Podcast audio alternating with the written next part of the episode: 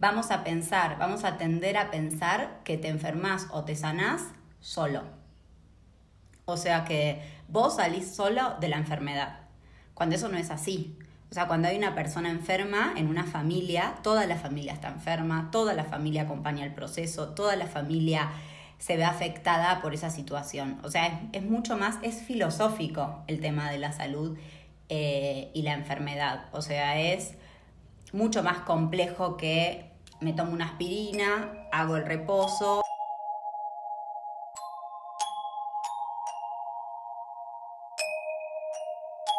Bienvenidos a Elemental, episodio 6.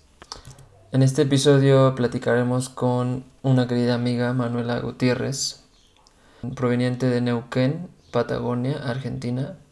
Estudió sociología en la Universidad de Buenos Aires y más tarde estudió la maestría en medicina social en la UAM Xochimilco y actualmente realiza su doctorado en salud colectiva en la misma universidad, con beca del CONACIT. Disfruta mucho ver teatro y conocer la cultura de la Ciudad de México.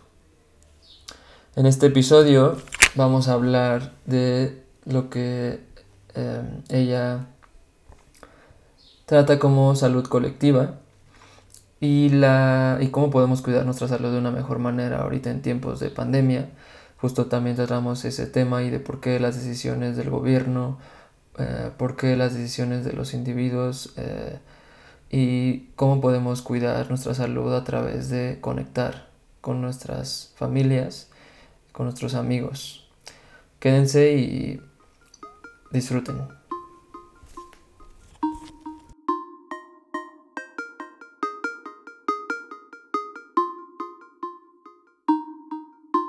Soy Manuela, soy socióloga, eh, nací en un pueblo de la Patagonia eh, que se llama Centenario Neuquén, Argentina. Estoy en México estudiando un doctorado en la UAM Xochimilco. Es un doctorado en salud colectiva. Había estado en México antes estudiando una maestría en la misma universidad y ahora estoy haciendo el doctorado. ¿Y la maestría qué fue? Eh, digamos que hace 10 años, aproximadamente 11, me conecté con lo que se llama la salud colectiva en medicina social. La maestría es en medicina social y eh, la línea, digamos, que, que, yo trabajo, que hago mm, investigación social, es en salud y género. Y es una mirada como de la salud un poco distinta a la más conocida. Entonces, em, bueno, Básicamente es eso, hacemos estudios de investigación social en temas de género y salud. ¿Y qué es la medicina colectiva, dijiste? Salud colectiva. Eh, es una mirada de la, de, la, de la salud, o sea, de la cómo enferman y cómo mueren las poblaciones, los grupos poblacionales.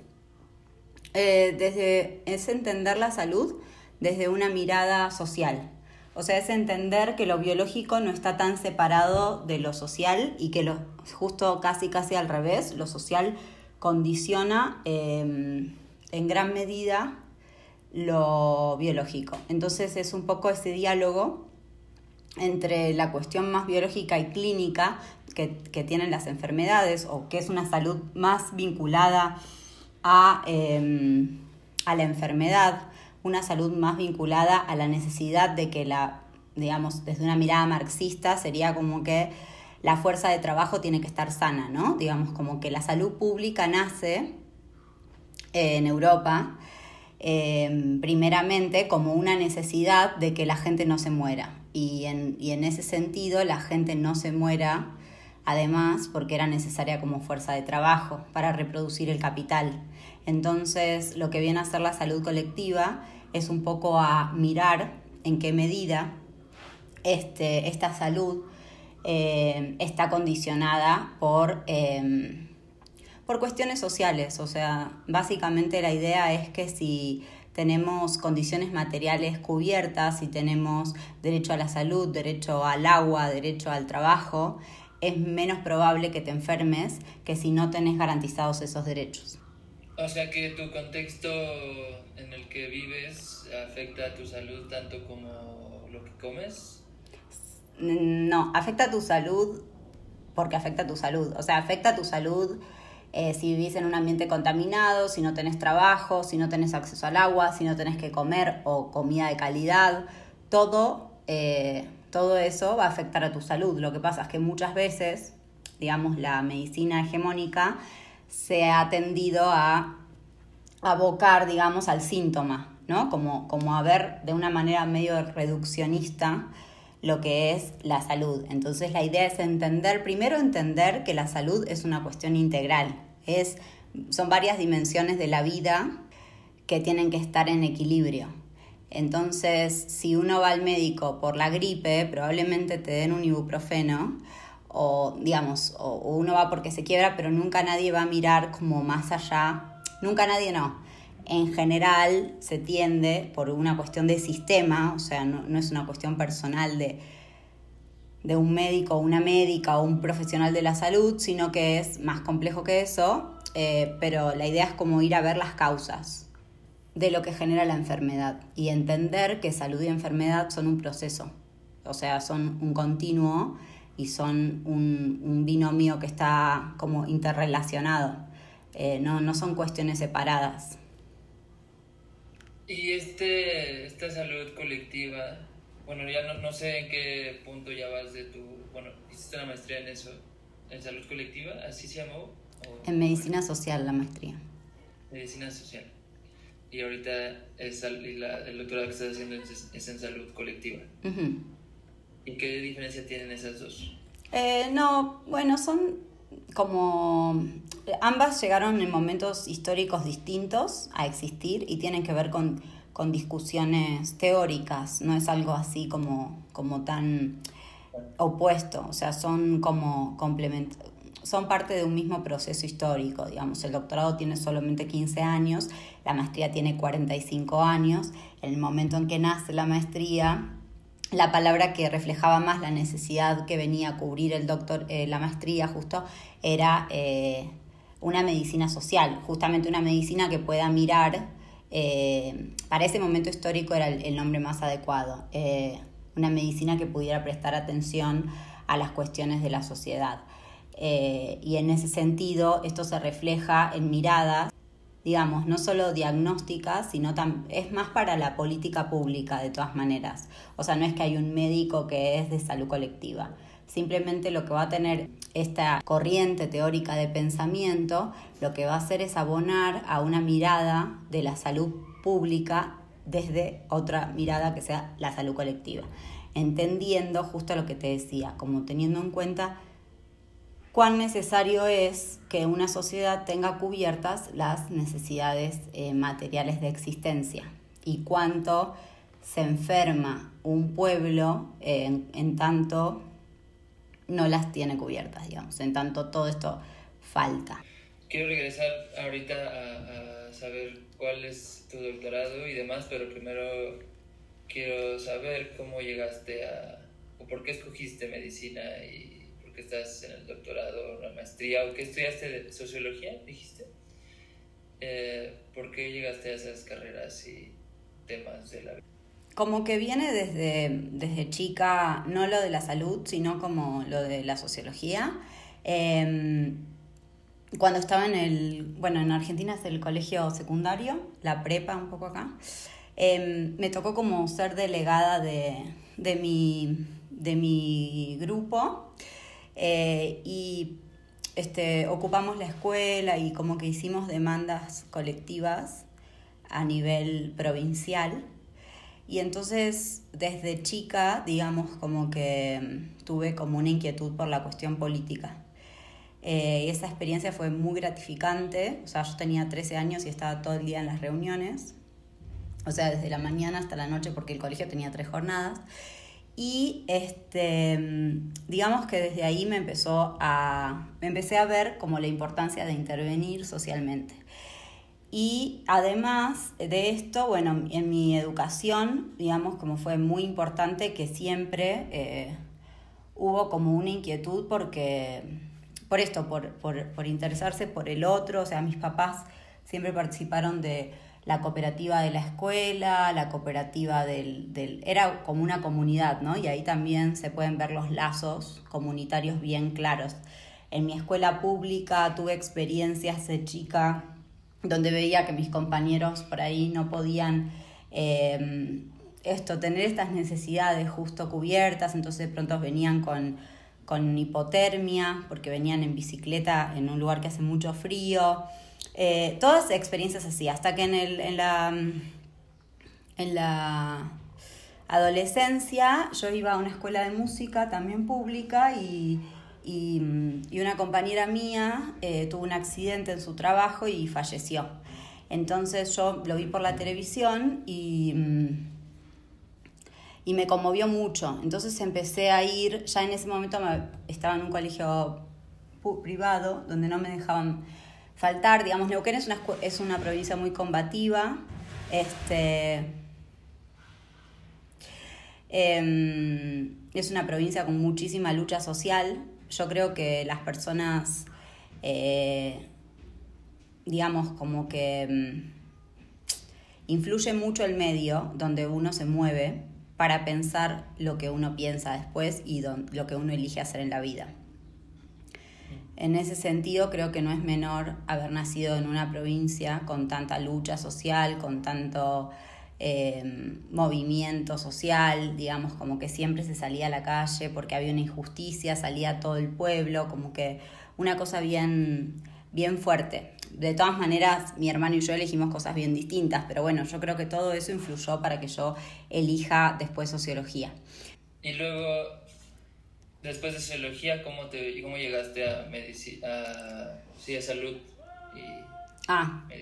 Eh, bueno, y llegué a salud porque estudio sociología en Buenos Aires, me voy, pero digamos que para mí, para elegir todo lo que fui eligiendo, es muy importante las bases. O sea, qué me leían de chiquita, qué me decían de chiquita, haberme dado alas para volar y, ser libre, eh, siendo mujer. Eh, hay como muchas cosas que para mí son principales en, y nada azarosas en mi elección profesional. ¿Cómo notaste de niña que te daban libertades que a otras personas no? sí, por supuesto, sí, claro. ¿O lo notaste hasta de grande? ¿Eh? ¿O lo notaste hasta que ya eras adulto? No, bueno, quizás un poco de grande fui notando más, pero de chica también me daba cuenta que mis papás eran distintos al resto. O sea, mm, mucha gente era muy castradora, no dejaba a sus hijos muchas cosas y a mí sí, me dejaban. Como que nunca hubo, y ahí te dabas cuenta, sin pensarlo tanto, quizás sin racionalizarlo tanto, era muy claro que frente a otras familias mis papás eh, confiaban en mí y me daban como ese, esa, siempre hacían el hincapié en decir, tú tienes el criterio, ¿no? Entonces ahí, este, este, era una cosa bien distinta a otras familias que estaban por ahí vigilando, castigando, controlando, juzgando, este, y bueno, eso. ¿Y eso contribuyó a que te fueras a, sí. a? No, no, no, contribuyó a que, a que pueda ser libre en mi decisión de elegir lo que quiero estudiar y, creo que esa, esa decisión eh, y esa elección te hace libre. O sea, como que no tener que, por ejemplo, me ha pasado acá en, México de escuchar mucho que, me dicen, sí, yo me hubiera encantado estudiar sociología, pero mi papá me dijo que, que estudie algo que me dé dinero. Me lo, me lo he escuchado varias veces eso. Y en realidad es gente que estudió marketing y no tiene dinero. O sea, y quizás, eh, ¿entendés? O sea, como me explico. Sí, sí. Como que no es que haya terminado estudiando salud por eso, sino que eso, es, ese tipo de educación me, me, me generó posibilidades de, desde la libertad y el deseo. Bueno, eh, claro, estudié salud porque estaba en la universidad, estaba a la vez eh, militando en un proyecto de promoción de la salud para, para la Secretaría de Extensión de la Universidad de La Plata, donde a través de distintas organizaciones de la sociedad civil de educación popular íbamos a Santiago del Estero dos veces al año, nos quedábamos en las comunidades de campesinos y después hacíamos talleres de promoción de la salud. Y ahí yo dije, esto es lo mío, porque era como sociología y además implementada como bien necesario, como acá sí necesitan que nosotros estemos pensando con ellos.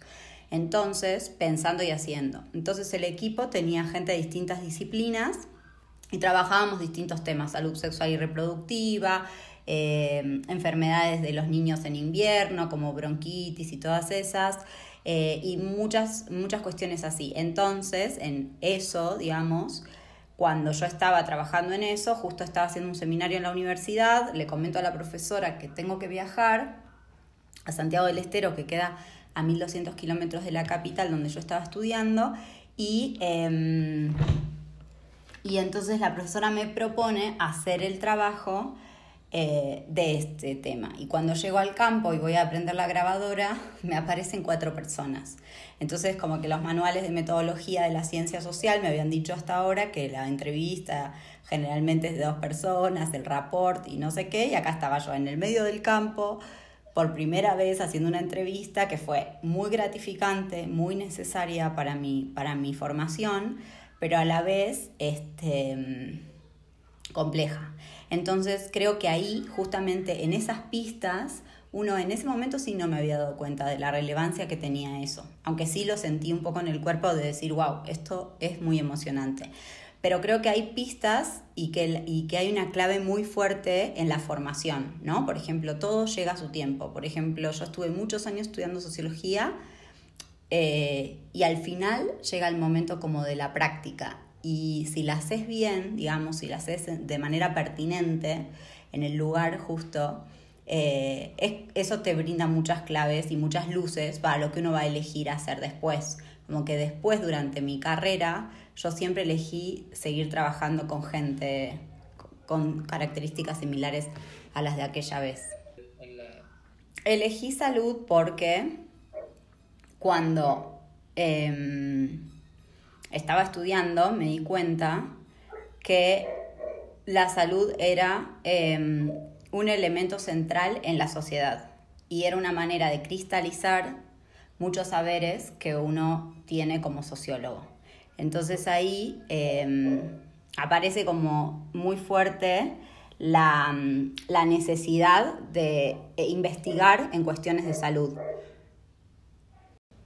El tema de por qué salud es algo que nunca me lo había preguntado, en verdad, por eso no lo me cuesta responderlo. Em, siento que para mí fue muy claro desde la experiencia, o sea, como entender que, que entre, la, entre la salud que falta en la, en la gente, la población, en nosotros, y, la mirada del sociólogo, la socióloga, era como muy interesante lo que había para hacer ahí, como en ese intersticio entre salud y sociedad justamente. Y siento que la salud colectiva viene a responder exactamente esa inquietud, que es básicamente hacer dialogar la salud y la sociedad, la salud y la sociología, la salud desde otra mirada que no sea la médica. Como que en esta experiencia que te cuento en Santiago del Estero fue eh, muy claro por qué hace falta una socióloga de la salud, por qué hace falta gente que piense la salud desde lo social.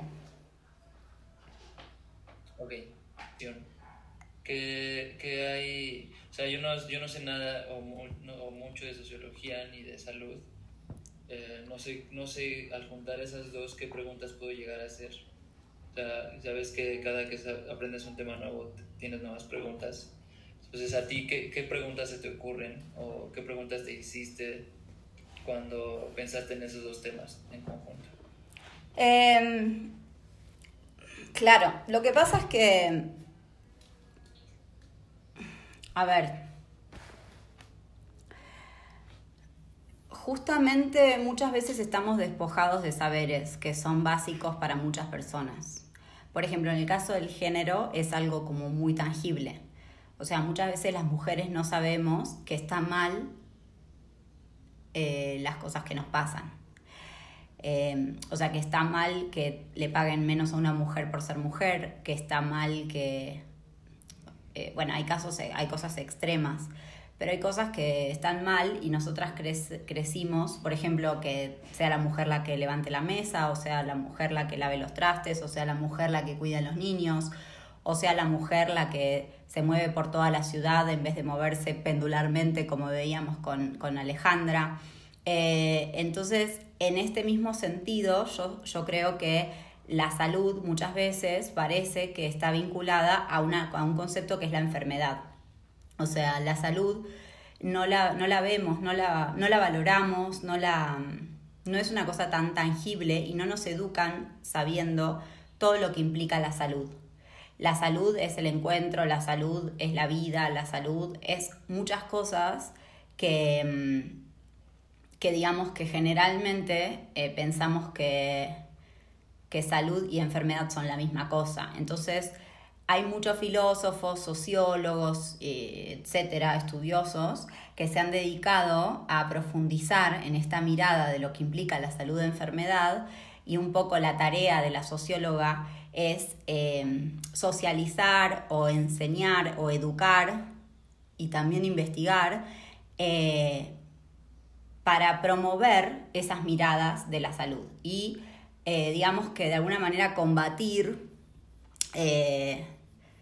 que la salud sea entendida como enfermedad, ¿sí? como lo contrario a la enfermedad o como, o como que no sé, como que uno solo se siente, digamos, como que a veces te sentís sano cuando salís de la enfermedad, un poco por ahí. O sea que la salud no es la ausencia de la enfermedad. Sí, quizás es la ausencia de la enfermedad, pero no solamente es eso, o sea, es mucho más complejo que eso.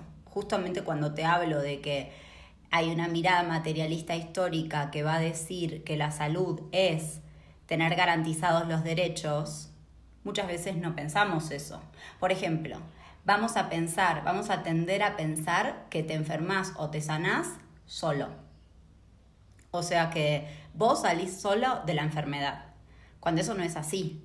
O sea, cuando hay una persona enferma en una familia, toda la familia está enferma, toda la familia acompaña el proceso, toda la familia se ve afectada por esa situación. O sea, es, mucho más, es filosófico el tema de la salud eh, y la enfermedad. O sea, es mucho más complejo que me tomo una aspirina, hago el reposo o, eh, no sé, por ejemplo, hay una cosa que es muy clara para mí en términos de salud que tiene que ver con la gente cuando usa la excusa de la enfermedad para no ir al trabajo.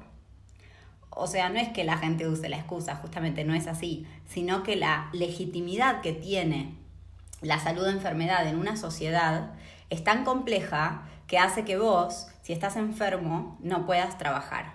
Entonces, si vos complejizás eso, ¿cómo definimos enfermedad? Porque, por ejemplo, hay chicos que tienen ciertas discapacidades que pueden trabajar igual y sin embargo habrá gente que los tilde de enfermos. O, por ejemplo, va a haber este, en, los años 70, 80, eh, no, no me acuerdo exactamente, pero se tildaba la homosexualidad de enfermedad. Entonces, en ese sentido, es complejo el, binomio salud-enfermedad, digamos.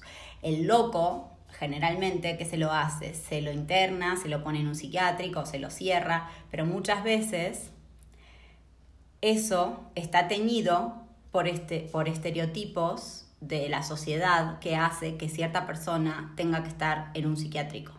Por ejemplo, eh, yo formé parte de un equipo de investigación donde trabajábamos 100 años de historias clínicas de un hospital psiquiátrico.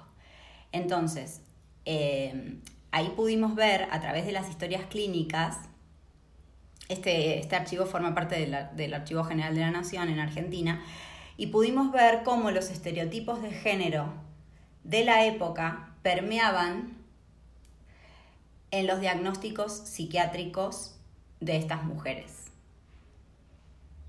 Muchas veces los maridos las internaban porque no cumplían con los quehaceres domésticos, porque no querían limpiar la casa. Y no lo estoy inventando, o sea, estaba en los diagnósticos así textual como te lo estoy contando. Entonces, ahí es donde te das cuenta quién define la salud, quién define la enfermedad y cuáles son los límites. Por ejemplo, en momentos de em, dictadura militar, el pico de internaciones en el hospital psiquiátrico aumentaba muchísimo.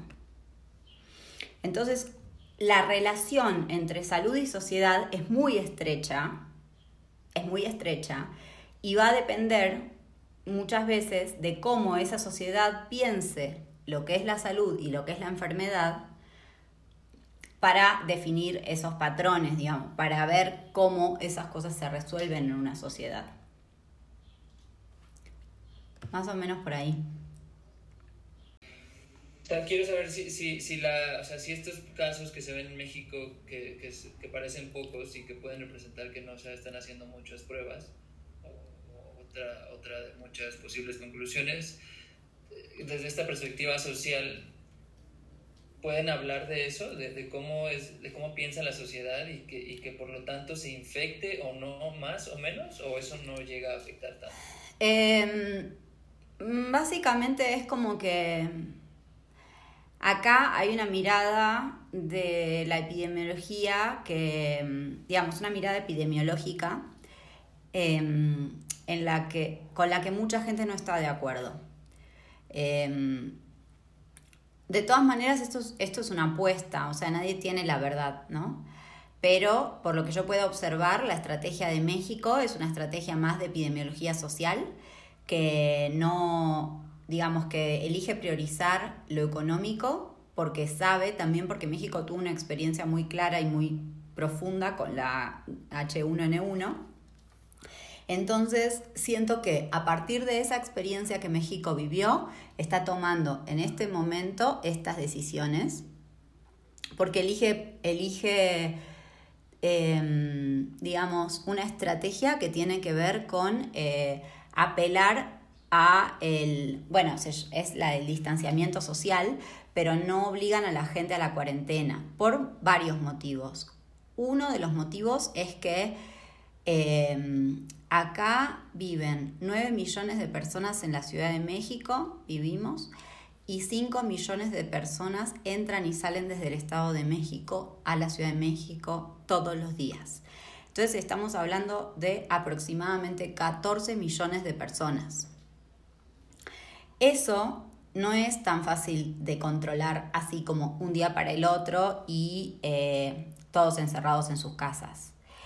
Y además, parar totalmente la economía de una ciudad como México, que además tiene muchísima economía informal, va a hacer que eh, se perjudique mucho económicamente el, el justo la economía también hacia la salud, ¿no? Entonces es como que un diálogo.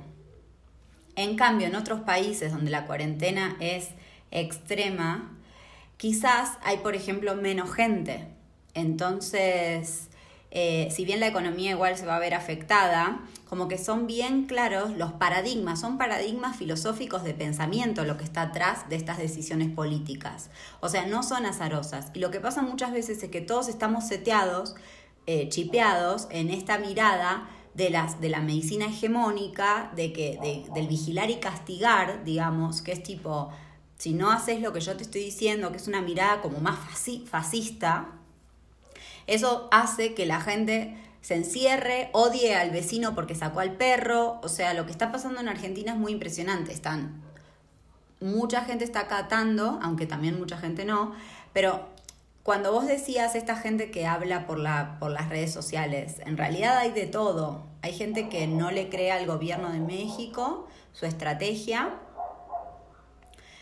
Este, hay gente que lo que está generando es pánico y un pánico que es muy un arma de doble filo porque puede, puede llegar a quedarse ese pánico y ese miedo con el que además ya de por sí ya estábamos viviendo, encima sumarle una bacteria, es como algo que se puede quedar más allá de em, la cuarentena y, el, y, el, y el virus, coronavirus. O sea, lo que a mí me parece es que estas, estas pandemias vienen a mostrar muchas cosas de cómo los gobiernos deciden cuidar a sus poblaciones y vienen a mostrar muchas cosas de cómo estamos ya previamente eh, seteados para ser sujetos de, de digamos, de ser dables de ser controlados fácilmente, porque creo que sí, este el miedo es algo que nos paraliza mucho y nos hace mucho daño y creo que hay que tener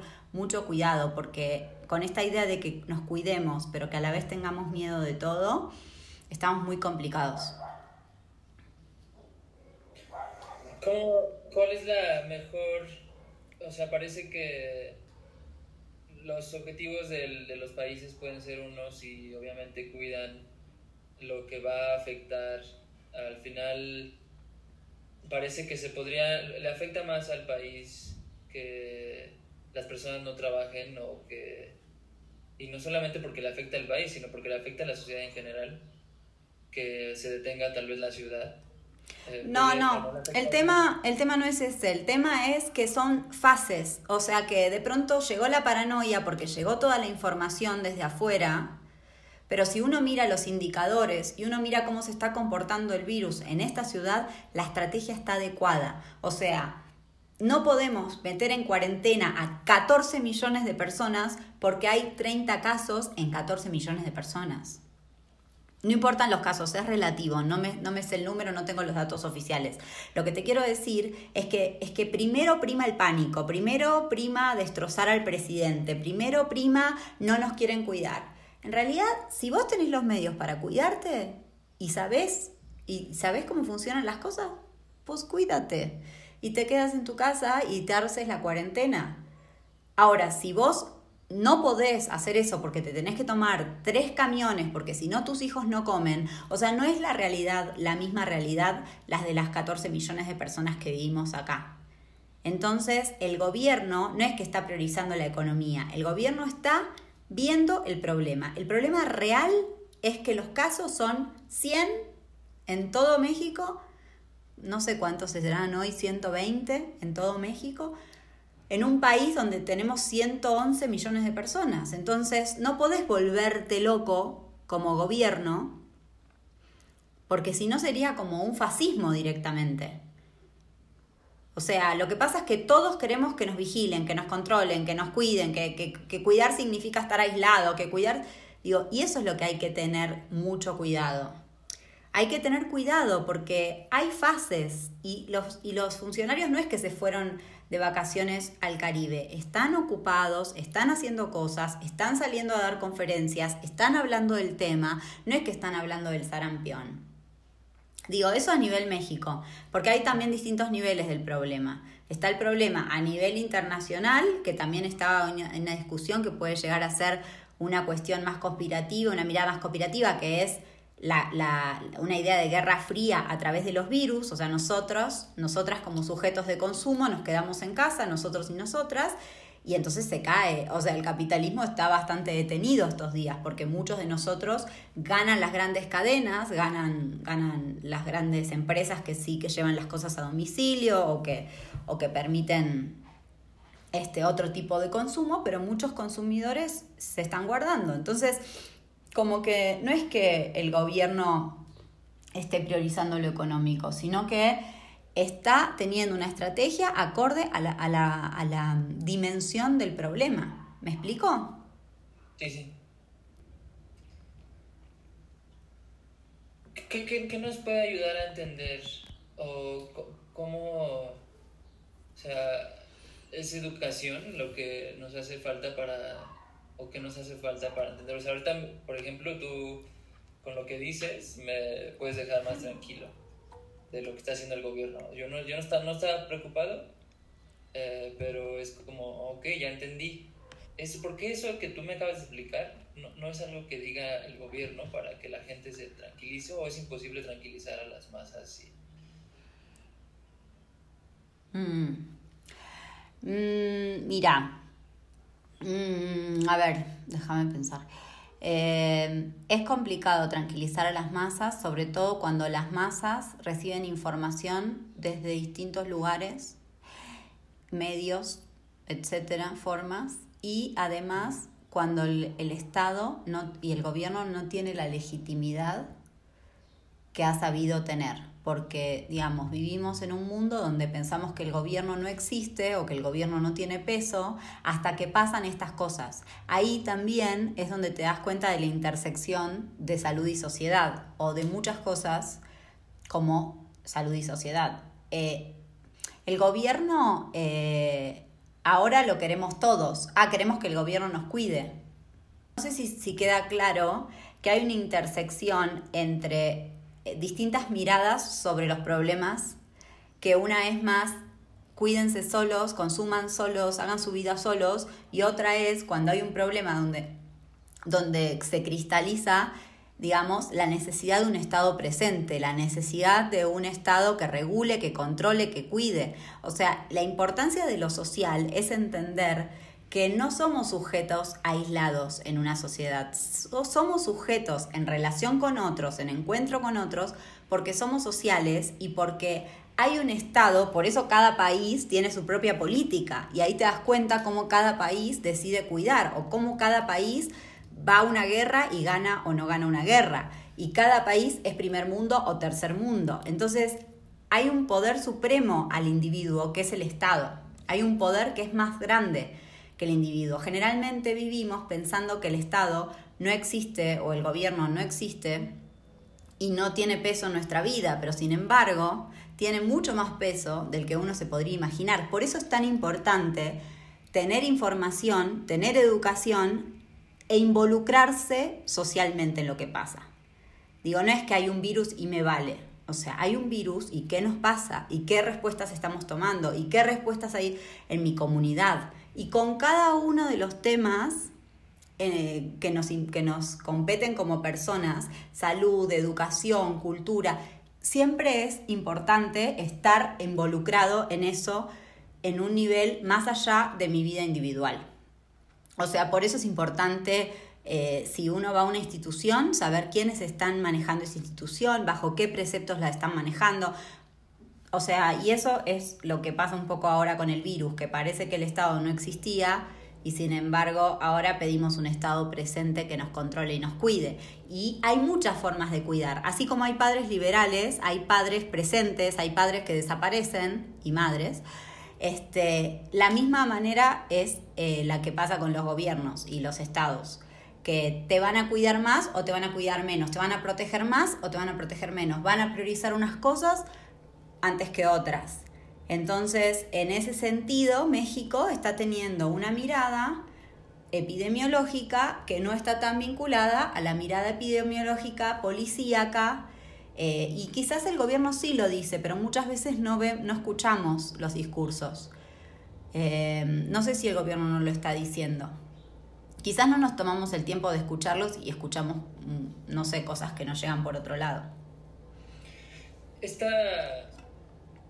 comportamiento que dices que de repente queremos que nos cuiden, pero si no hay un riesgo no les hacemos caso al gobierno. O sea, no que tenga que ver, pero hay, una, hay también una quiero hacer una analogía con lo que está pasando, con lo que puede pasar con las empresas, que dice, está un discurso en, internet que dice que las empresas privatizan sus ganancias pero socializan sus pérdidas, como de cuando quieren que lo salven el gobierno, pero cuando están ganando obviamente no reparten esas ganancias. Nos estamos, o sea, los humanos, la sociedad se está comportando de una manera así Sí, no, no sé si la sociedad, pero sí, lo de las empresas es tremendo. Y es justamente un mundo que habilita eso. Es un mundo que habilita que las empresas tengan esas posibilidades.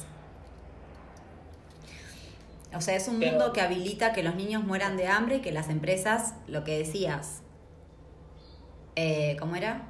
¿Le, Privatizan las ganancias y socializan las pérdidas. Eso.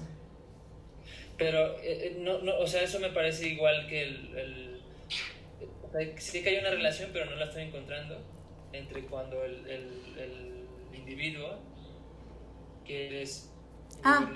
su, su riesgo o delegar su riesgo al Estado, pero cuando se trata de libertad no, le no lo pela al Estado o de, o de obligar naciones, tal vez. Claro, lo que pasa es que eso otra vez, atrás de eso, atrás de esas miradas donde, donde el individuo parece que solito decide y solito elige, la, no, no, no, no, no, para nada es así. O sea, estamos justamente cuando te hablo de la salud, te hablo de cualquier otra dimensión de lo social. Eh, no somos libres porque sí, somos libres porque vivimos en un mundo que es liberal. Por eso que, la política y la filosofía política que está atrás del régimen que nos gobierna es el liberalismo económico. Entonces, eh, esto viene de Francia, digamos, es bastante más complejo, de la Revolución Francesa. Eh, por, por ejemplo, en Cuba, la política no es el liberalismo. Entonces eso determina una forma de sociedad muy distinta a la nuestra. ¿Sí? En los individuos que nacimos en el, en el capitalismo, en este liberalismo económico, vamos a pensar que somos libres. Y en realidad somos libres para, y ahí es donde delegás, pero vos no lo elegís, no es que hay como si te bautizan o no te bautizan. Vos naces en un régimen con ciertas características y ahí es donde haces lo que podés o haces eh, todo lo que podés dentro de que son libertades que están a veces están limitadas, por ejemplo, con el caso de la cannabis, que no sos tan libre. O sea, sí, obviamente lo puedes hacer, pero estás haciendo algo ilegal, ¿no? Técnicamente. Entonces, em, digamos, vivimos en un mundo donde pensamos que somos libres, pero sobre todo somos libres sujetos de consumo, pero no somos tan libres. Eh, como pensamos y nos hacen creer que somos libres. Entonces es un poco esa contradicción que ahora me encanta el mundo en el que vivo siempre que pueda viajar a Europa todas las veces que puedo, porque mi dinero me lo permite, entonces ¿quién me lo va a prohibir? Pero ¿qué pasa? Ahora viene un virus, una pandemia, y entonces el Estado aparece, apareció. Ay, había algo que se llamaba Estado que cuidaba a los individuos, sí. Y en esa contradicción entre la libertad y el control, es, digamos, cómo nos movemos en, la vida. Eh, y en este momento lo que aparece es, em, porque además aparece mucho esta idea del vigilar y castigar, ¿no? Que es como yo me pongo en policía del otro. Entonces eso también es algo que, que es muy característico de, nuestra, de nuestras sociedades, ¿no? como que siempre estamos juzgando los movimientos de los demás, siempre estamos... Eh, así, así es como nos enseñan a vivir la vida. Eh, todo el tiempo controlándonos a nosotros mismos y controlando a los otros. Entonces un momento como este viene a cristalizar mucho esas cosas, ¿no? Yo voy a denunciar al vecino porque está haciendo mal las cosas. Eh, cuando en realidad no es el centro, Me perdí. No es el centro. ¿No es el centro de qué? No, que no es lo importante estar controlando al otro. O sea, lo importante es eh, cuidarlo al otro y no poner en evidencia lo que el otro no está haciendo bien. Lo que queda claro acá es cómo, cómo nuestra subjetividad está moldeada. Cómo nuestra subjetividad está moldeada desde este, desde este modelo liberal donde no queremos que nos digan lo que tenemos que hacer, em, donde el otro no nos importa, pero a veces cuando el otro no te importa tampoco te importás vos, porque, porque si yo le digo a alguien que no venga a mi casa, el otro va a pensar que soy mamona, pero en realidad estoy cuidándonos a los dos, porque podemos evitar em, ese encuentro, o sea, no no es obligatorio para nada, entonces, eh, pero digamos como que hay una delgada línea donde aparece todo el tiempo muy fácilmente el policía con el que nos educaron, el policía que llevamos dentro. Entonces, eso en estos momentos me parece que es muy complejo y, y puede ser, puede tener unas consecuencias bastante negativas para la sociedad, o sea, como vivir así, desconfiando, controlando, eh, no sé. Sí. Ya para ir cerrando, no eres, o sea, como para aclarar, no eres médico, médica. No, soy socióloga. Pero, ¿qué nos puedes recomendar cosas para estar fuera de la enfermedad y más cerca de la salud? ¿O no, no son cosas que se pueden hacer en nivel individual? No, sí, sí, sí, o sea, fervientemente creo que, que lo más cercano al disfrute y al placer que podamos estar, em, vamos a estar más, más, sanos. O sea, a un placer y a un bienestar em, saludable, pero sí, em, y justamente como una vida más de conexión con el otro, pero también de, de cuidados de cuidado sobre todo, de, cuidado y de amor. Como que me parece que tenemos que corrernos mucho de esta educación individualista y consumista y como que del éxito y de llegar y de correr atrás de una zanahoria, como que siento que es muy claro que, mm, que, tenemos que recuperar los lazos sociales, recuperar el encuentro, recuperar, eh, no sé, por ejemplo, cocinar, eh, dar amor a través de eso y participar en cuestiones colectivas, ¿no? Como juntarse con otros para hacer, eh, para ver algo que, que falte, resolver o que necesitemos resolver, como construir con los otros y menos aislamiento justamente, que es lo que pide ahora esta pandemia, pero como que no nos olvidemos que somos con otros, que no nos olvidemos de construir em, colectivamente.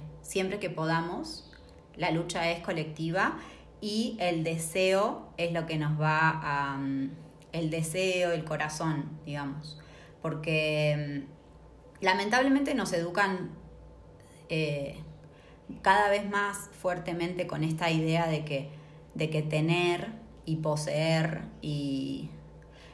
Y eso no quiere decir que uno no quiera o no necesite tener ciertas cosas, ¿no? Materiales, pero que eso no sea la respuesta a la felicidad. Eh, es un poco eso, como el bienestar es colectivo y cuanto mejor estemos muchos de los que viven alrededor nuestro, mejor vamos a estar nosotros, nosotras. Gracias.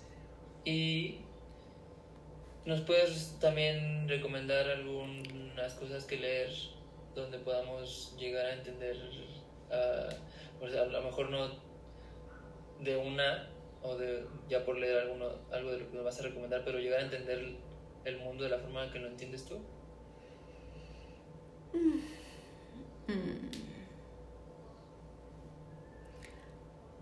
Que lean poesía. Eh, no, leer poesía, para mí, para mí la poesía y la literatura es lo que te abre la cabeza y te permite viajar. O sea, no sé, muchos autores. Em, Humberto Eco, em, en verdad muchos, muchos. Mario Benedetti, em, ¿qué más? No sé, ahora no se me ocurren. Em, pero básicamente es eso.